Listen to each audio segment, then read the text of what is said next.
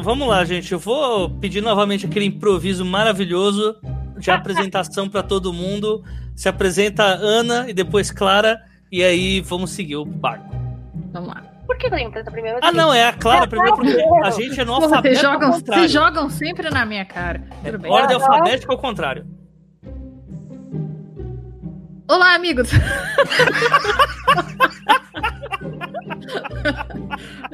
Eu tô treinando, eu tô treinando o meu futuro canal de YouTube de maquiagem. velho. Pareceu um youtuber gamer, isso sim.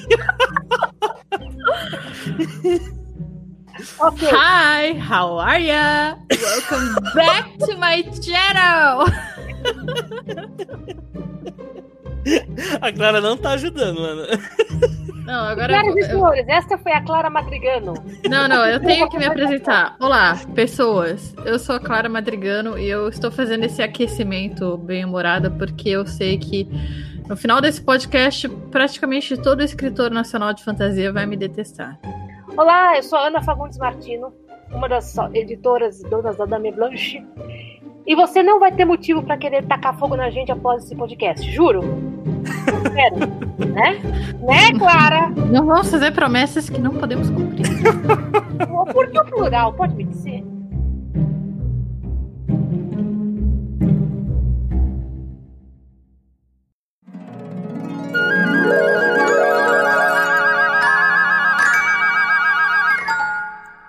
Pergunte às damas. Podcast. Mas antes de começar esse episódio do Pergunte às Damas, eu tenho alguns recados para passar para vocês, alguns recados rotineiros, que é o número 1, um, vai lá no iTunes Store ou nos agregadores de podcast e dê 5 estrelas para o Pergunte às Damas, para o 12 Trabalhos e para o Desafio X Máquina, pois isso facilita que o nosso conteúdo possa ser encontrado por demais escritores nas outras plataformas.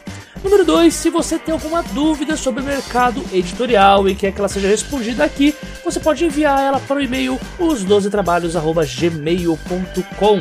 A gente também garante a confidencialidade dos autores das perguntas, ao menos que vocês peçam para serem citados no programa. E não se esqueçam, qualquer dúvida, pergunte às damas.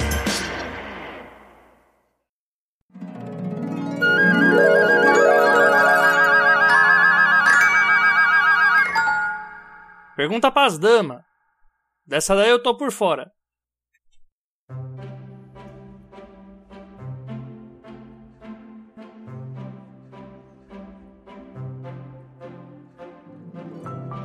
Clara, fala aí qual que, é o, qual que é a perguntinha hoje, ou melhor... Aliás, tem uma pergunta pra isso? Não tem uma pergunta, né?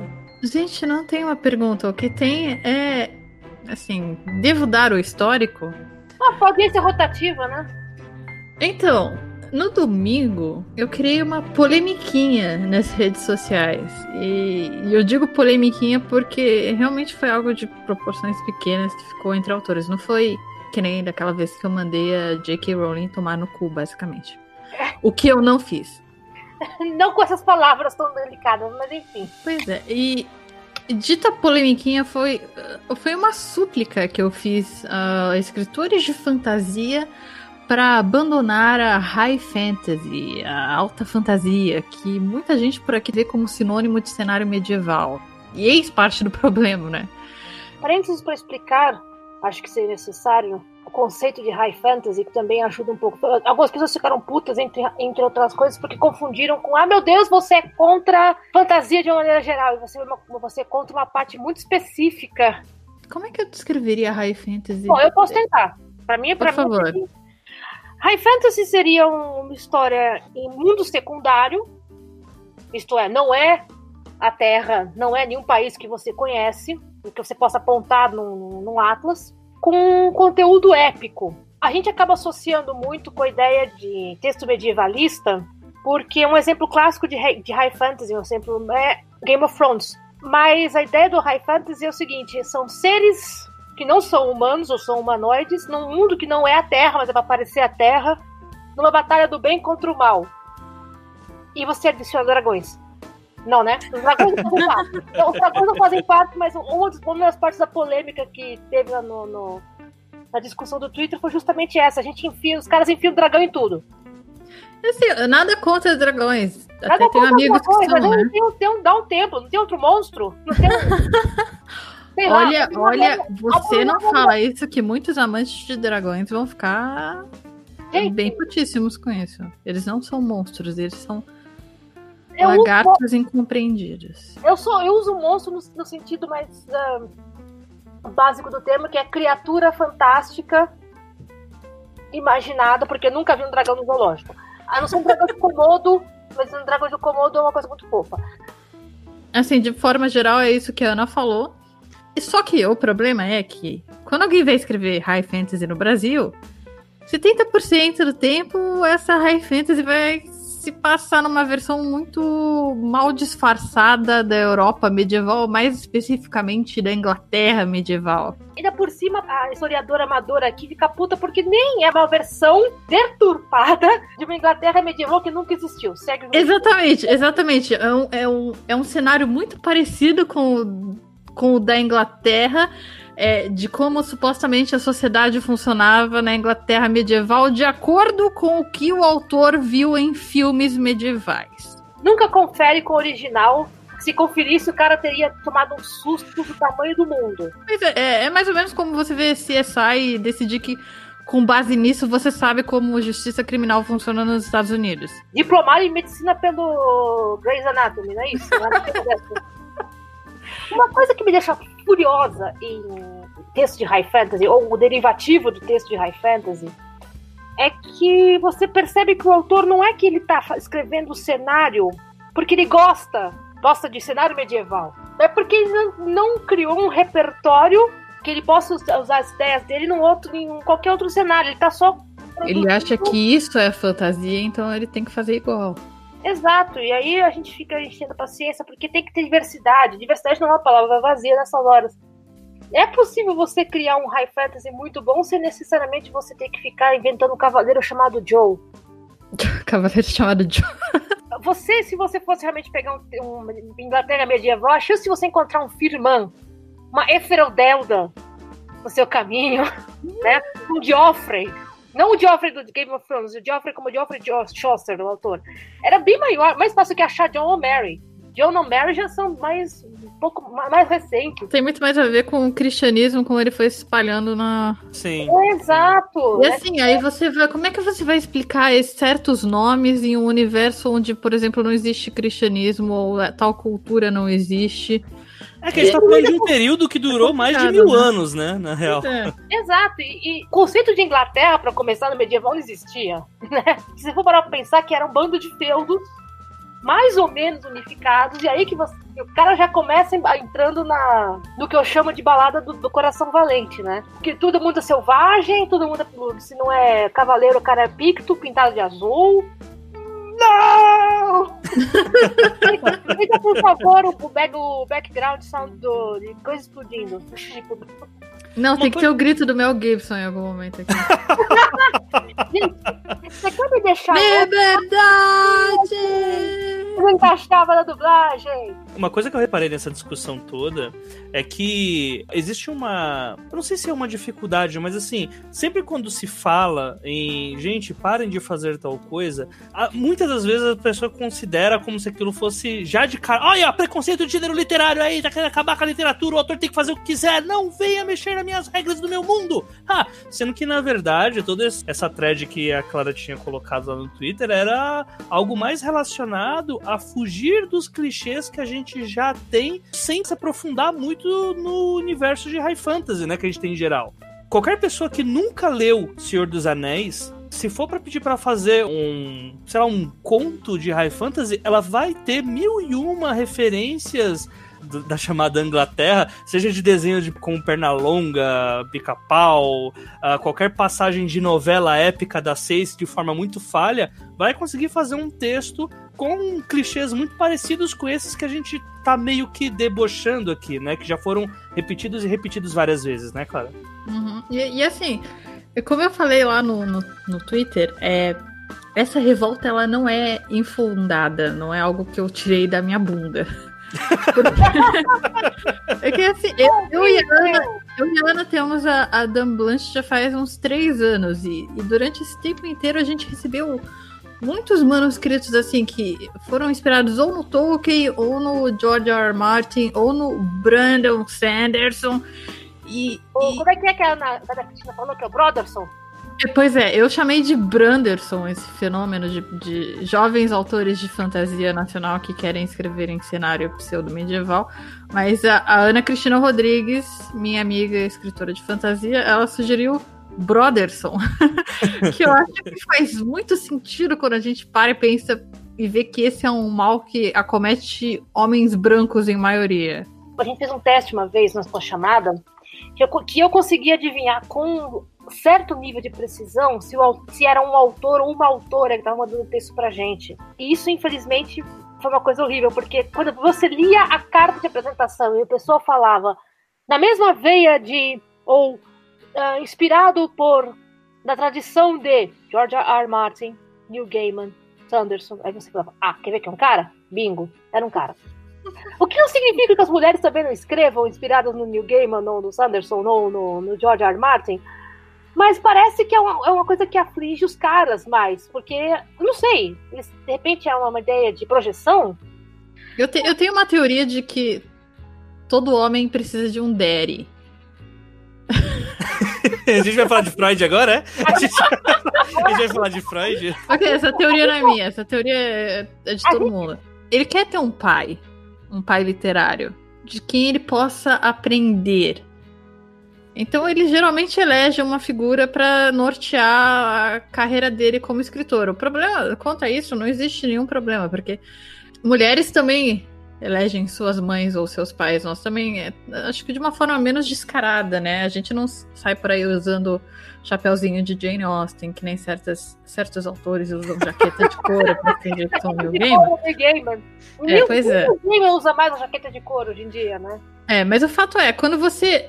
É bom você ter um- uma grande inspiração, mas quando você começa a escrever e tudo que você escreve parece só uma emulação, um pastiche do que aquela pessoa faria, aí não tá dando certo. Mulher também escreve clichê pra caramba, gente. Não é essa bem a questão, mas. A maioria dos homens que eu conheço tem um Brotherson guardado na gaveta, que é aquele grande manuscrito de fantasia épica medieval que eles escreveram quando eles tinham uns 15 ou 18 anos e que eles querem ver publicados. E assim, não tem problema nisso. No, no, no seu Brotherson está escondido na gaveta, porque é lá mesmo que ele tem que ficar. Os meus Brothersons, as minhas tentativas de Brothersons também estão guardadas, bem guardadas na, na, na gaveta para nunca ver a luz do sol. E eu, é, eu tenho, eu tenho cópias. A, Ana sabe, a Ana me conhece quando eu comecei a escrever, e assim, quando.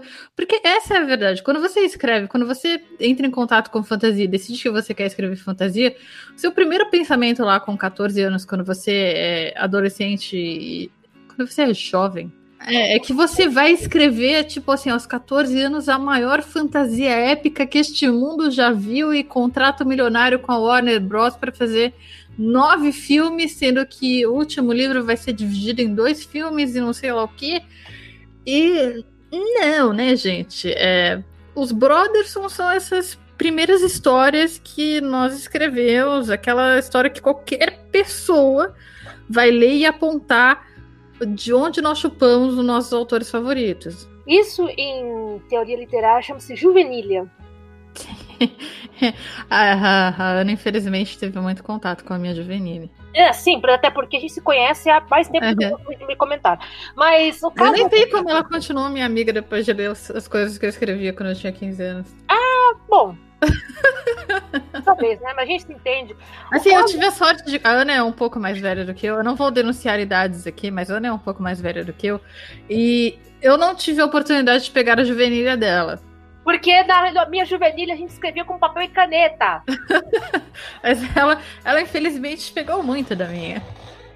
O, ca- o caso é que, assim, juvenilha é ótimo quando você está estudando uma coisa chamada crítica genética, que ela fuça a origem do texto. Então, ela vai pegar os seus vai pegar o rascunho, vai pegar a primeira versão, vai pegar, vai comparar com os diários do autor. Aí você vê a, a montagem do negócio, é maravilhoso.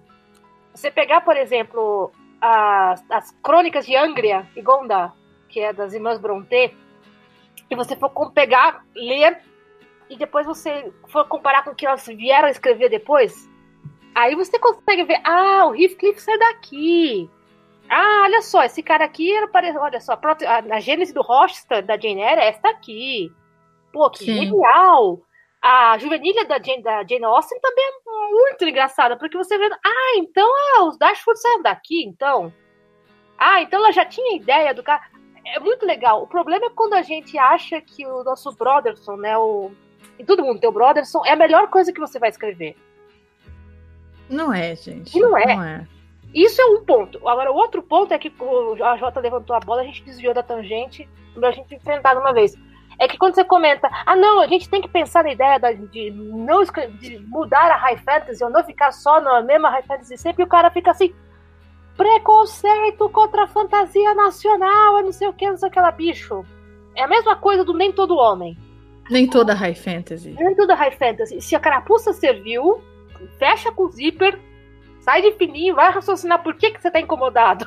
Né? Inclusive, nós temos alguns autores de high fantasy aqui no Brasil que inovam pra caramba, escrevem coisas assim maravilhosas e fogem completamente desse do estereótipo do. Vocês colocam o Branderson, né? Eu não li o Brandon Sanderson, então o que eu mais encaro é essas semelhanças a Tolkien e a tentativas de George Martin. Né?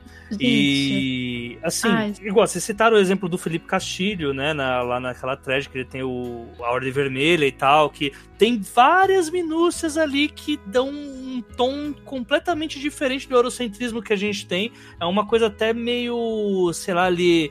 É, Europa na parte da Turquia ali, né? Dá pra gente colocar algo próximo do que seria ali.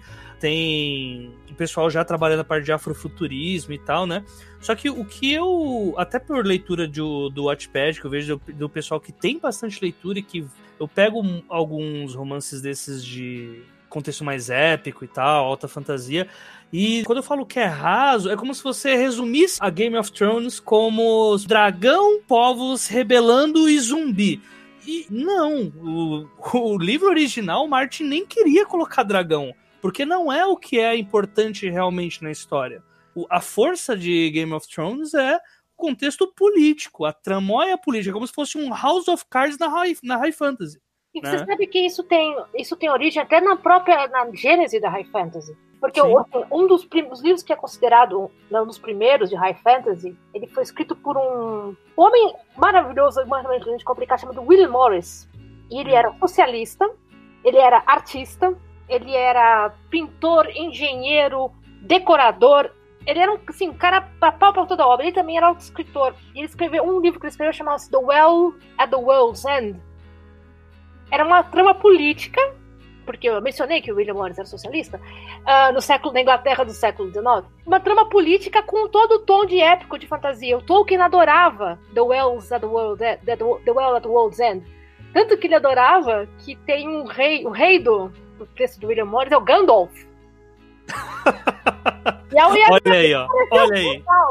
Né, no texto do, do Tolkien. Tolkien, adora, Tolkien e Lewis adoravam William Morris. Oh, então não foi Tolkien que inventou a High Fantasy? Não, não, né? Ah, eu só queria avisar que a Ana usou a palavra socialista pelo menos umas duas vezes neste podcast e que bots do Bolsonaro serão atraídos pra cá. Fica um pouco isso, tipo, falar a palavra Voldemort e aparece os dementadores. Não, mas assim, é, é, é, que faz parte da, da, da personalidade do William Morris mesmo. Então, Sim. Então, não, é, é além das. As pessoas o conhecem porque teve um chifre do tamanho da Avenida Paulista. A mulher dele era a Jane Morris, que era uma das grandes modelos da, da época pré-rafaelita, e ele casou com ela, mas ela não gostava dele, ela gostava de um, de um outro pintor. Mas isso é uma outra história para um outro dia. Ah, a vida complicada dos pré-rafaelitas. É, não, é, é, é sífilis, diabetes e outros problemas.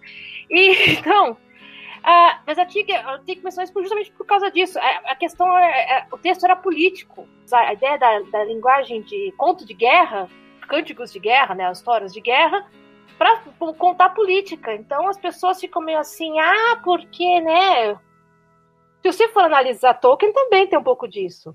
E assim uhum. Então, quando você começa a decantar, isto é, só pegar um texto e não abrir o leque para ler outras coisas, você acaba se repetindo. Repetindo, Sim. deixando mais raso. E é uma coisa que me incomoda, além do ah, porque vocês estão sempre preconceituosos, é que assim, gente, uh, se você vai escrever high fantasy, você tem que ler outras coisas além de high fantasy. Por exemplo, se você vai realmente querer criar um mundo todo seu, eu recomendaria muitíssimo que você fosse ler sobre geografia, sobre história da guerra, geopolítica, geopolítica, uh, teorias, né? Que você fosse ler biografias, que você fosse ler não ficção, para você não só ter uma noção um pouco maior do que é criar um mundo, mas também ter repertório para você contar sobre outros pontos de vista. Eu sempre menciono muito isso em newsletter, a história do Terry Pratchett. Terry Pratchett foi convidado, por, junto com outros autores, numa convenção, a fazer um mundo, criar um mundo ali ao vivo, né, na convenção. E o Pratchett foi o único cara que se deu ao trabalho de querer perguntar como era o sistema de saneamento básico do reino. Tipo, todo mundo pensando na, na, nos exércitos, na, nos modos de batalha, as batalhas gloriosas, tá, tá bom. E o lixo quem é que tira? certo? O problema da High Fantasy é esse, a gente fica focado muito em grandes batalhas, grandes épicos, que é a base do negócio, e tipo. Ou nas grandes criaturas que compõem aquele mundo, né? Exato, sem, e tipo. Saber pra que, que eu vou usar elas. Quem é que tá cozinhando? Né? O, o, o seu exército, né? Pra sustentar um soldado, você tem que ter uns 20 caras no fundo. Porque um soldado não é só o soldado, o soldado é o soldado mais o cara que vai alimentar o soldado. Onde vai a comida do soldado? O cara que vai cuidar do cavalo do soldado, o cara que vai cuidar das roupas do soldado, o cara que vai cuidar do armamento do soldado. Pois é. Eu li um texto muito interessante uma vez, já perdi porque nessa vida de internet, né, a gente vive perdendo as coisas, que era justamente de uma autora, eu creio que, que fosse uma autora, que ela estava falando justamente do que o, o que o que custava manter, por exemplo, uma vila na época medieval, na, na época tal, no país tal? É, quais eram as funções que as pessoas desempenhavam? Porque a vila ela não, ela não, não existia de forma isolada. Todo mundo trabalhava para manter aquele, aquela comunidade. E isso é uma coisa que, é que, que é exatamente isso que a Ana falou, é uma coisa que a maioria dos autores ignora, porque quando você começa a escrever fantasia, você quer escrever uma fantasia épica, você pensa que você só precisa colocar lá uns monstros, uns elfos, uns anões e. E alguém para matá-los. É, e fazer eles saírem numa aventura e pronto. Isso é épico. E assim, é, Game of Thrones é descrito como épico, mas se você pega os livros e vocês obviamente sabem que cada livro é tipo um tijolo que dá para você matar uma pessoa. não, é, a maioria das cenas não é sobre gente batalhando ou sobre dragões fritando os outros. É, é, é, é, tipo, é o governo Bolsonaro, sabe? É um pessoal criando tretinha, intriga política, um ministro sendo é, demitido a cada duas semanas. O aspecto político daquele mundo que é, para ser um mundo crível, ele precisa realmente ter esse embasamento. Você precisa acreditar nas coisas que estão acontecendo com esses personagens. Assim, não é só dragão soltando, soltando fogo. Na verdade, acho que só no quinto livro a gente. Não, acho que. Até o quinto livro, acho que só teve uma cena realmente de dragão soltando fogo batalha, política e é isso. Nem as batalhas. No primeiro livro, as batalhas não. não no primeiro e no segundo livro, as batalhas não são. Não é o forte. O Martin não, ele não gosta não, de escrever batalha. Não, não, ele não escreve muitas batalhas. Ou seja, se, se, você só assiste a série, você tem a impressão de que é um livro cheio de batalhas, porque é nisso a HBO é especialista, né? Aquele episódio da, da, da Batalha dos Bastardos ganhou Sim. prêmios e prêmios. E eles são muito bons nisso, mas no, no livro, é, não, não, eu não me lembro de ter descrição de batalha. Não é um Bernard Cornwell, por exemplo. Bernard Cornwell, não. Meu Deus, o Bernard Cornwell é, ele tá, é, tipo, ele tá escrevendo uma batalha com uma mão e. Com a outra mão ele tá fazendo sem ver as cenas que vão acontecer no meio das batalhas. Ai, foda-se. Ai, andou na casa aqui. Fez ah, sei lá, dane-se esse personagem. Vamos voltar pra batalha. É. Mas isso, esse é um ponto que eu acho legal até. Vamos dar o dia de repetir um pouco, que assim, opinião minha, talvez de virja, Mas eu acho que não há problema em se inspirar nesses autores clássicos, desde que você realmente entre na matriz do que são esses autores e não uh, coloque todos numa caixinha de é fantasia de mundo aberto, diferente, com criaturas estranhas e gente matando monstros para ganhar a princesa no final. Não é isso. Bernard Cornwell você vai ter muito mais um foco na batalha, com Martin vai ter muito mais foco na trama política, todo autor, principalmente os de sucesso, eles estão lá porque eles têm algo diferente. Não, você não, dificilmente você vai ver é, um fenômeno, sei lá, jogos vorazes barra divergente, que é praticamente a mesma coisa. É muito raro isso acontecer.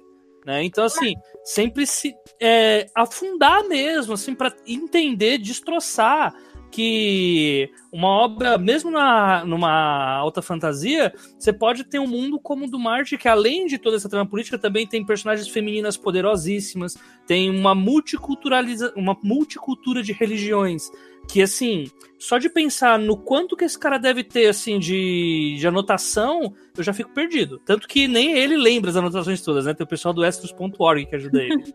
não, e assim, gente, não, não tem como não, não ter inspiração. Você sempre vai se inspirar em alguém que você que você gosta muito de ler. E, assim, Tolkien, uh, respeito, mas não ligo. Admito aqui. Eu vi os filmes e, assim, é, para mim, eu, eu li o primeiro livro. Eu achei Ok. Não entendi muito porque todo mundo ama tanto, mas ok. Eu respeito a posição dele é, na história da, da, da, literatura fantástica.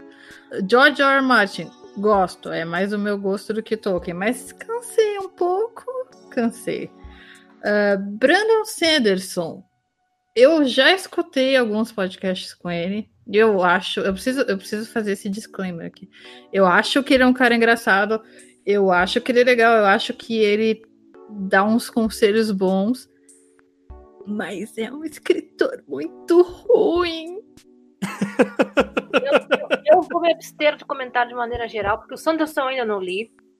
Eu li e é um escritor ruim. É, eu gosto do Tolkien, mas uh, a gente não leu, a gente não lê só o livro no momento de um livro no tempo e no espaço. E quando na época que eu li o Tolkien, valeu a pena porque, né, a, a Ana de 14 anos achava interessante, nunca tinha lido nada parecido. Eu gosto mais do, do C.S. Lewis. Me processem, né? o, o C.S. Lewis, ele não, não, não fez parte da, da da conversa até agora, porque ninguém realmente considera ele escritor de fantasia épica, apesar dele provavelmente ter mais batalhas nos livros dele do que o George R. R. Martin tem. Com certeza. ah, assim, Bernard Cornwell, eu gosto do Sharp. Gosto. Porque ele é, ele é assim.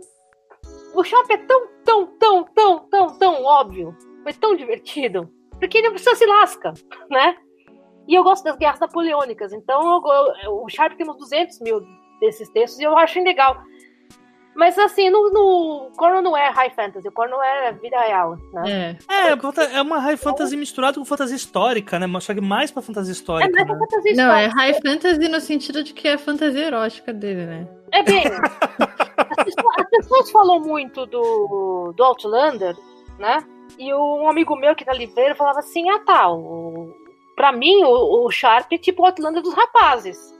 E eu morri da risada, porque, ah, mas especialmente porque a série de televisão era o, o Xambim, toda a sua glória. Mas é, ah, tipo, tudo bom mundo... tempo, Xambim. É, nossa, aquela série era fantástica. Mas é, é isso, gente, é, é, fantasia, é coisa que você vai.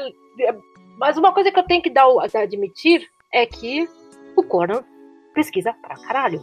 Esse é que é o ponto que eu queria chegar. Esses autores todos, Tolkien, Lewis, Sanders, o próprio Martin, eles têm pesquisa, muita. E é isso que é o nosso problema. A gente não tá lendo muito.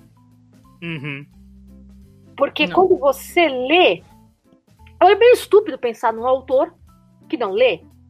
Mas a gente vendo a repetição, na verdade você pensa que ele não é aquele cara, ele tá imitando. A gente volta ao ponto inicial. Então, se o cara tem que ler, ler muito e ler fora do escopo, né? Ler uhum. fora da high fantasy. Senão você está condenado a repeti-la. E aí a gente fica rindo da cara, da cara mesmo. O que vai fazer? É, foi, foi o que a Ana apontou, né? Quando a gente recebe manuscrito, A gente uh, sabe quando a gente tem nas mãos um manuscrito original ou quando a gente tem na, nas mãos um autor ou uma autora que obviamente está tentando copiar outra pessoa.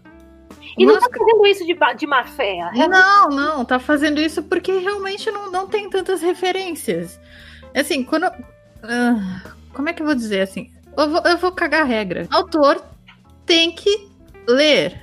Eu não, não sei se isso é cagar regra, sinceramente. Pra mim. Não, vai ter gente que vai falar que é cagar regra. Mas não, não, não tem como. Pra mim é, é, nível você falar com um jogador de futebol não tem que treinar, tá ligado? Ah, não, precisa não. Pode, pode jogar barrigudo mesmo, que o importante é pôr a bola pra dentro. Não, não é. tá ligado? Não é assim que funciona. Eu pego os manuscritos, gente, que tem. Eu vejo muita. Eu consigo apontar as referências, sabe? De filme, de desenho animado, avatar, anime o caramba, e assim, tem muito disso no, nos Brothersons.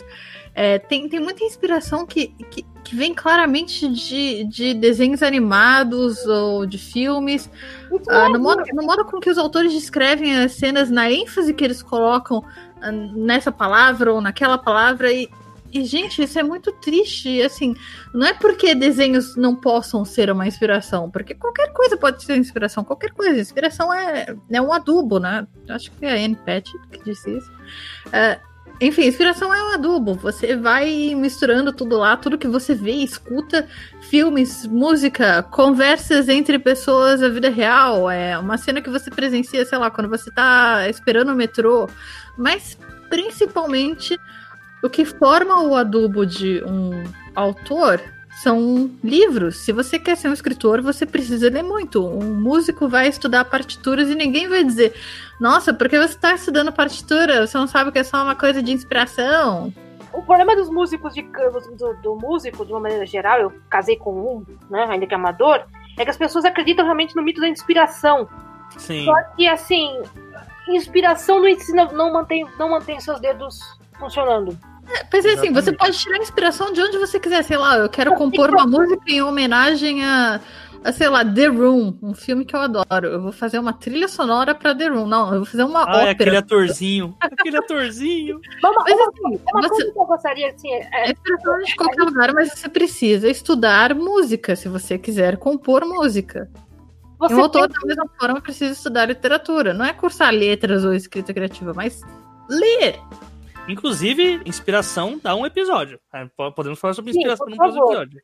Nossa, inspiração é uma coisa que não tem fim. Uma coisa que eu aprendi, uma coisa que eu aprendi estudando criatividade, uh, porque eu resolvi descobrir de onde é que vem as ideias, né? A louca. Uh, não é, eu tenho uma coisa com isso, de querer descobrir como é que a gente interpreta as coisas. Porque eu tenho um tampinha de 7 anos de idade que tá perguntando as coisas e eu não sei, então vou descobrir. E é uma coisa que é interessante que assim, a gente se inspira por muitas coisas, mas a gente tem que aprender a processar a inspiração em um produto final. Uhum, uhum. E aí é que está a graça de você ser um autor ou uma autora. Porque eu posso. 10 mil. Eu não sei quanto é a audiência do, de um episódio do Game of Thrones. Eu não vou dar o Google agora para descobrir. Mas cada uma daquelas pessoas que assistiram, elas assistiram e processaram o que acaso viram de acordo com as experiências de vida delas. Não existe duas experiências de vida igual. Por exemplo, eu e você, a Jota, a gente é, nós dois somos da Zona Leste de São Paulo. Exato. Certo? Nós não sabemos fazer plural do verbo. Não né? sabemos. Não sabemos. Mas a tua experiência a minha experiência, mesmo morando na Zona Leste, na mesma época, é diferente. Com certeza. Né? Então, a graça de você escrever o High Fantasy a graça de escrever qualquer coisa, mas já que a gente tá falando do High Fantasy, é muito bem. Eu quero imaginar um reino inspirado, já que eu falei no Sharp, no cabelo do pequeno, eu quero pensar num reino inspirado no que aconteceria se a França tivesse ganhado a guerra napoleônica. Se a gente tivesse a Pax Napoleônica no mundo hoje. Isso seria um areto. Sim, The Man the High Castle da Idade Média. É, o The Man the High Castle da idade, do, do século XVII barra XVIII. Certo, ok. Eu quero imaginar isso. Só que, se eu te der esse tema pra você escrever e eu escrever, vão sair dois textos diferentes. Então, eu não quero, quando eu, eu, como editora, eu não quero uh, saber como é que você vai, vai copiar o texto, transformar num texto igual ao do cara. Me dá a ideia do cara sobre o seu ponto de vista. E é isso que, é, que tá faltando também um pouco, né? Parando pra pensar, cara, vamos lá, eu posso, se eu pedir para qualquer pessoa, me escreve uma. Vai, faz o seu A Game of Thrones, só que no, no mundo em que os sete reinos são uma democracia. Em que o povo é que elege seus governantes. Seus governantes. Mudou completamente a história. Mudou completamente já a história. Sete reinos você... da comunidade europeia. Pois é. então, é, é, é, isso que falta. Falta você ter a, assim, a coragem, e é isso. Ousar, né? A usar, contar a história processando as suas inspirações com seu ponto de vista, não com um ponto de vista fixo do que é, do que é esperado para um livro de high fantasy. Se eu quero ler uma coisa que é desse nível, eu vou ler logo de uma vez o Game of Thrones me dá a história de acordo com o que você acha. Me dá a sua resposta pro problema. E aí que o pessoal fica meio assim, ah, porque você tá com preconceito com high fantasy? Não, não tô com preconceito com high fantasy, tô com preconceito com o autor preguiçoso. Porque para você fazer todo esse processo, demora. E é chato. Né? É a parte chata de escrever. Porque você vai se sentir inferiorizado, você vai se sentir com pânico, porque você quer um monte de coisa mas na hora de escrever você não consegue. E isso é normal. Só que entra em pânico. Então eu não quero. Eu, não é que eu tô com, com preconceito com high eu tô com preconceito com o tô preguiçoso.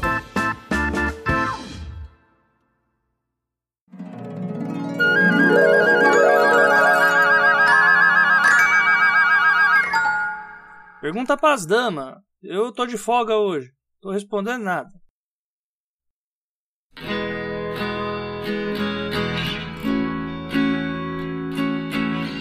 E, gente, eu acho que esse vai ficar o maior episódio que a gente tem, mas vamos finalizar colocando algumas dicas, uns toques, porque às vezes isso acontece sem querer. E eu digo isso até porque, vai, acho que faz uns três anos, eu não esqueço até hoje, eu tinha feito um conto e quem revisou para mim foi a Camila Fernandes. Um, inclusive, um beijo, Camila, eu sei que você tá escutando a gente. Era um, como se fosse um, um culto é, evangélico na era medieval. Só que aos moldes, como seria né, uma, um culto presbiteriano, uh, sei lá, meio luterano e tal, na era medieval, com todos os vícios daquele tempo, né? Eu peguei algumas características e extrapolei ali. E a Camila pegou a palavra septão, que é uma palavra que só existe nos livros do George Martin. Ai! Exatamente. E, e, e, assim, foi tão natural eu colocando que assim, não existe septo em nenhuma. Não existe septo na, nos, em livros de, de High Fantasy. Só numa, o Martin inventou o septo, inventou o septão, porque isso faz parte da, da religião que ele inventou. Só que eu tava tão compenetrado que foi na época. Já, já fazia um tempo que eu tinha lido todos os livros de Game of Thrones e tava lendo O Cavaleiro dos Sete Reinos, né, nessa época que eu tava escrevendo esse conto, que trata muito essa expectativa do povão. E lendo também aquele. É, o Mundo de Gelo e Fogo. Então eu tava com aquilo muito estarado na minha cabeça e acabou saindo a porra lá do Septão. Ela falou: Jota, isso aqui é do Martin. Você, tipo, eh, se fosse para ser uma homenagem, tá errado, porque a única referência a Martin que tem é isso. Ninguém vai notar que é uma. para mim, acho que tá com cara de erro. Eu falei, não, não é possível, eu tenho certeza que eu já vi essa palavra, sei lá, em corno, porque aquilo tá tão na minha cabeça, eu falei, não, eu não tô errado, não é possível que foi um erro desse. Eu fui ver a palavra tava mesmo, e foi sem querer, e acontece. A Jota, né? o único septo que existe é o septo desviado, que no caso eu tenho. é verdade, existe esse septo, né? O septo nasal. Mas. Mas. mas, mas já, já, deve ser pra ah. gente fazer assim, tipo. É, Olá, eu sou a Ana, a gente está sofrendo aqui de confissões, Ana Cristina Rodrigues puxou a minha orelha até quase arrancar. Ah. o começo de Eras, uma história, para o começo da história, se passa em, na Bélgica, né? Durante a, a famosa Batalha de Mons. Ah. E, teoricamente, anjos apareceram como na eu a, a, a anglo-saxônica escreveu Agincourt com G. E ela Ai, falou, com Z. Se você, se essa porra dessa história se passa na Bélgica, na Bélgica eles falam francês, é Azincourt, com Z. E a gente ficou brigando. Porque ela é uma francófila, eu sou uma anglófila, e a gente ficou é Agincourt ou Azincourt? No final ficou Azincourt porque a história se passava na Bélgica, mas era tipo assim. porra, não, não que eu ia pensar que cacete que o cara ia mudar o nome em outro país. Então, mas precisou de uma pessoa que tinha um repertório um pouco maior que o meu para falar, olha, escuta, né? Uhum. E acontece, passa, né, meu? Passa. Passa, e... gente, normal. As e tá tudo bem, né? Aí está, então, uma, uma primeira dica para os nossos escritores. É, mandem o seu manuscrito para alguém de confiança. Não para publicar, mas para descer a lenha em você. E aceite quando a pessoa desce a lenha. Sim, aceitem a derrota. Assim, já que a gente está fazendo confissões, né? Uh, eu não gosto do, do Brandon Sanderson. Branderson. Broderson. Porque eu me reconheço um pouco nele. Olha aí. Ana, Ana, Olha Ana, aí. sabe como eu tenho a mania de a cada mais ou menos dois, dois parágrafos colocar que alguém, alguém enrugou a testa ou franziu o senho? Ah, é que eu falei pra uma vez que vocês personagens tinham todos. é, tem todos chiques. Então, o Brandon Sanderson. Eu dei uma bronca por causa disso uma vez.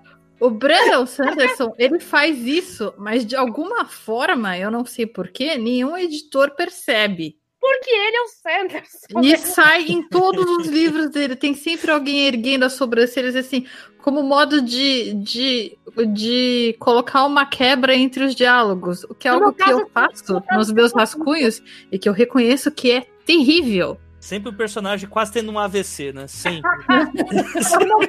no, meu caso, as pessoas bufavam. Aí a Soraya Coelho falou que se alguém, se eu contar mais um personagem bufando do seu texto, eu vou botar cara. Eu, mas não é tanto assim, eu fui dar um Ctrl F, Cacilda. Meu ex-namorado uma vez, meu ex-namorado uma vez lendo um, um, texto meu, aliás, depois de ter lido muitos textos meus, eu presumo, ele falou que meus personagens estão, estavam sempre sorrindo. Eu sempre fazia meus personagens sorrirem e isso era meio creepy no contexto da, da história. Né? Mas, assim. E aí eu, maravilhosa. Eu fui, ler, eu fui reler e eu percebi, caralho, ele tem razão, gente. Meus personagens, de repente, eles dão uns sorrisos assim, é estranho no contexto da história. Então, é, você como autor, autora, quando você escreve um texto, você, na maior parte do tempo, especialmente se você escreve com aquela gana de, nossa, hoje eu vou escrever 5 mil palavras de uma vez, e de alguma forma você consegue escrever 5 mil palavras em duas horas, vai ter muito erro aí nessas 5 mil palavras. Com certeza. Com certeza. Então, alguém precisa, alguém que não vai ter medo de machucar o seu coraçãozinho, precisa ler esse texto e te dizer as verdades. Então, arranja alguém que, alguém que leia. E especialmente, eu gosto assim, de perguntar para duas pessoas, se possível. Uma que curta a, o assunto, um leitor do High Fantasy, no caso aqui no específico, e outra pessoa que curta, curta a fantasia, mas não especificamente High Fantasy. Não, não especificamente aquele tipo, porque esse cara não especializado, ele vai pegar essas, essas esses símiles, né? Enrugar a testa, e vai pegar os pontos que você não estava imaginando que estava faltando. Tipo, ok, qual é a distância que essa porra desse dragão tá cobrindo mesmo? Quantos quilômetros é isso aqui? Esse, esse, é meu marido, Luiz Mauro. Uh, uma vez eu escrevi uma história sobre uma corrida de tapetes voadores e ele fez assim: como é que você fez o cálculo? O cara tá saindo da berrina e vai chegar no bexiga nisso o tempo? Quanto, quão rápido esse droga desse tapete? Eu... Poxa, não tinha me corrido. Então, confie no editor, confie no seu editor, no seu beta reader. Não peça para sua mãe ler, se a sua mãe é do tipo que elogia. Você não tá querendo elogio, né? Para todos aqueles que a mãe elogia, a minha não elogia, mas outras pessoas. Nossa, é, a gente é. tem que fazer um podcast só do Luiz Mauro com algum terraplanista, os dois discutindo as rotas de aviões não, pra tentar provar que é plano, não. Não, não, o cachê dele não tá no, no, no.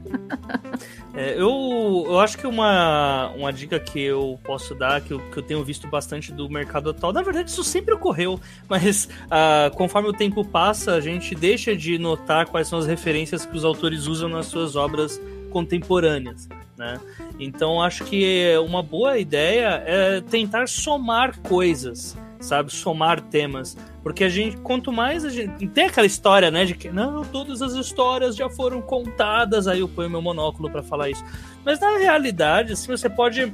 A gente tem que lembrar que Star Wars é uma soma ali de um, romances de samurais com western. Né? E aí virou aquilo. Você não encontra exatamente uma coisa ou outra. Aí tem os exemplos mais contemporâneos, para não ficar só nos clichês batidos. É, o Felipe Castilho, que, é, que, eu, que a gente citou lá mais cedo, ele coloca a Ordem Vermelha como é, Cidade de Deus e. O Cidade de Deus no Dungeons and Dragons.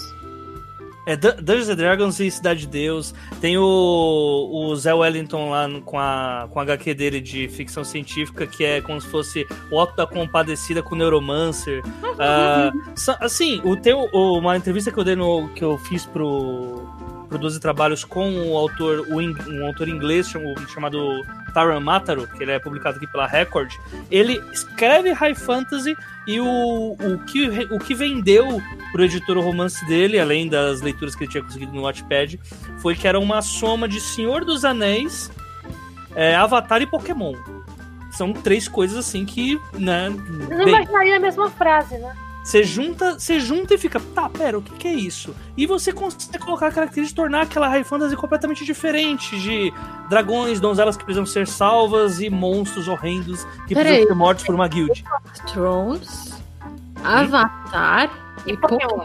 Não, é Senhor dos Anéis, Avatar e Pokémon. Não que faça muita diferença, mas é uma muito interessante. Gente, eu, eu adoraria ler uma, uma Liga de Seres Extraordinários com cangaceiros high-tech e gaúchos. Com certeza, com certeza. Você imaginou? Tipo, um time de Avengers. Só que, sei lá, com. Aí você consegue. Ela vai, ela vai dizer alguma coisa que ela já se arrependeu. É. Não, não, é que eu sei, Dora, que um dia alguém vai escrever, não sou, eu não tô classificada pra isso. Que é romance histórico na época, em Pernambuco, na época do Maurício de Nassau. Aí eu já pensei, ok, vamos pensar em, em cangaceiros elétricos, mas já pensaram sobre isso. Então, sei lá, eu. Cangaceiro elétrico é um ótimo. É, você falou de Avengers. Teve, na época que lançou o primeiro Avengers, a Rússia quis fazer um Avengers dele que tinha um urso gigante com uma metralhadora de helicóptero. É, é um bom Avengers. A, com a Rússia a gente não brinca, né? Pois é, pois é. E os americanos têm o Hulk, é claro que a Rússia vai ter um urso gigante com uma metralhadora, quer dizer. então, o importante mesmo é você ler fora do seu escopo e não ter medo de referências esdrúxulas. Se o cara conseguiu então, publicar um texto que juntou Senhor dos Anéis com Pokémon. Sim. Né? Pensa, é, é uma coisa que você pode processar, né?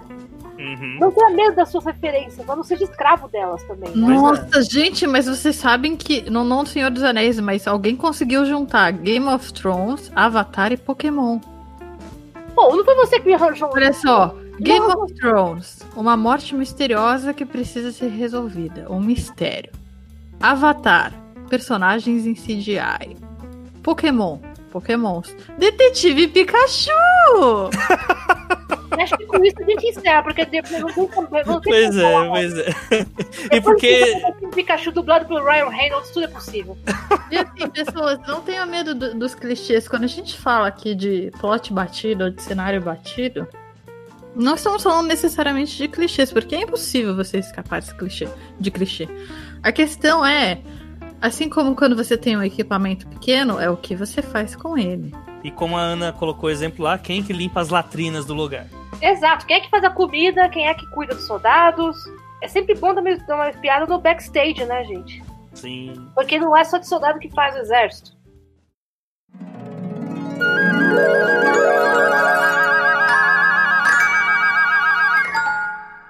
Pergunta pras damas. Eu agora tô pegando roupa no varal. Beijo. Pessoas, obrigada por nos acompanharem novamente. Eu espero que ninguém tenha chegado até o fim de ano, mas, sabe, se me odiou também, o que, que eu vou fazer? Vira no Twitter, gente. Ela é a Clara Madrigano no Twitter e no Facebook. Sim, acompanhem minhas tretas, que não são mais tão frequentes como costumavam ser, mas sempre são quentinhas. E já que eu vou fazendo, estamos fazendo o jabá, assine a minha newsletter. Estou por aí no Ana Dixit. Toda quarta-feira no seu e-mail. dicas e sugestões para pessoas que querem escrever, mas também precisam lavar a louça. E fotos do Xambim. Eu não vou, eu não. Agora que eu falei, ela vai ter que colocar. Ah, não vou não. Se tivesse falado do Aidan Turner, até ia, mas o Xambim hoje em dia não tá rolando. Não, não, o Xambim é sua fase xambinesca, né? Ah, sim, o Sharp. Eu vou considerar a sua, sua sugestão. Pois é, eu, você falou Xambin já não tá mais na era dele. Eu assisti o Boy Erased essa semana e eu vi como tá o Russell Crowe nesse papel. Nossa, o Russell Crowe. É, e enfim, né? Essa é a minha despedida. E, gente, assim, como já dito, se não for para você, gente, está tudo bem, você está fazendo um ótimo trabalho. Mas olha, vai por mim, tem muita gente que precisava desse aviso. Então, um beijo para todo mundo e qualquer dúvida. Pergunte às damas. Pergunte às damas. Pergunte às damas. Agora eu vou juntar essas três perguntas damas, vai ficar mó bonito. E aí, gostaram do episódio? Se você quiser, é possível ajudar o Pergunte às Damas a continuar no ar. Tudo isso a partir do padrim.com.br barra 12 trabalhos. E a partir da categoria bronze, você contará com episódios exclusivos do Pergunte às Damas. Sempre lembrando que é você quem faz a pauta deste podcast, enviando suas perguntas para os12trabalhos.gmail.com. O 12 é número. Obrigado por ter ouvido até aqui e até a próxima.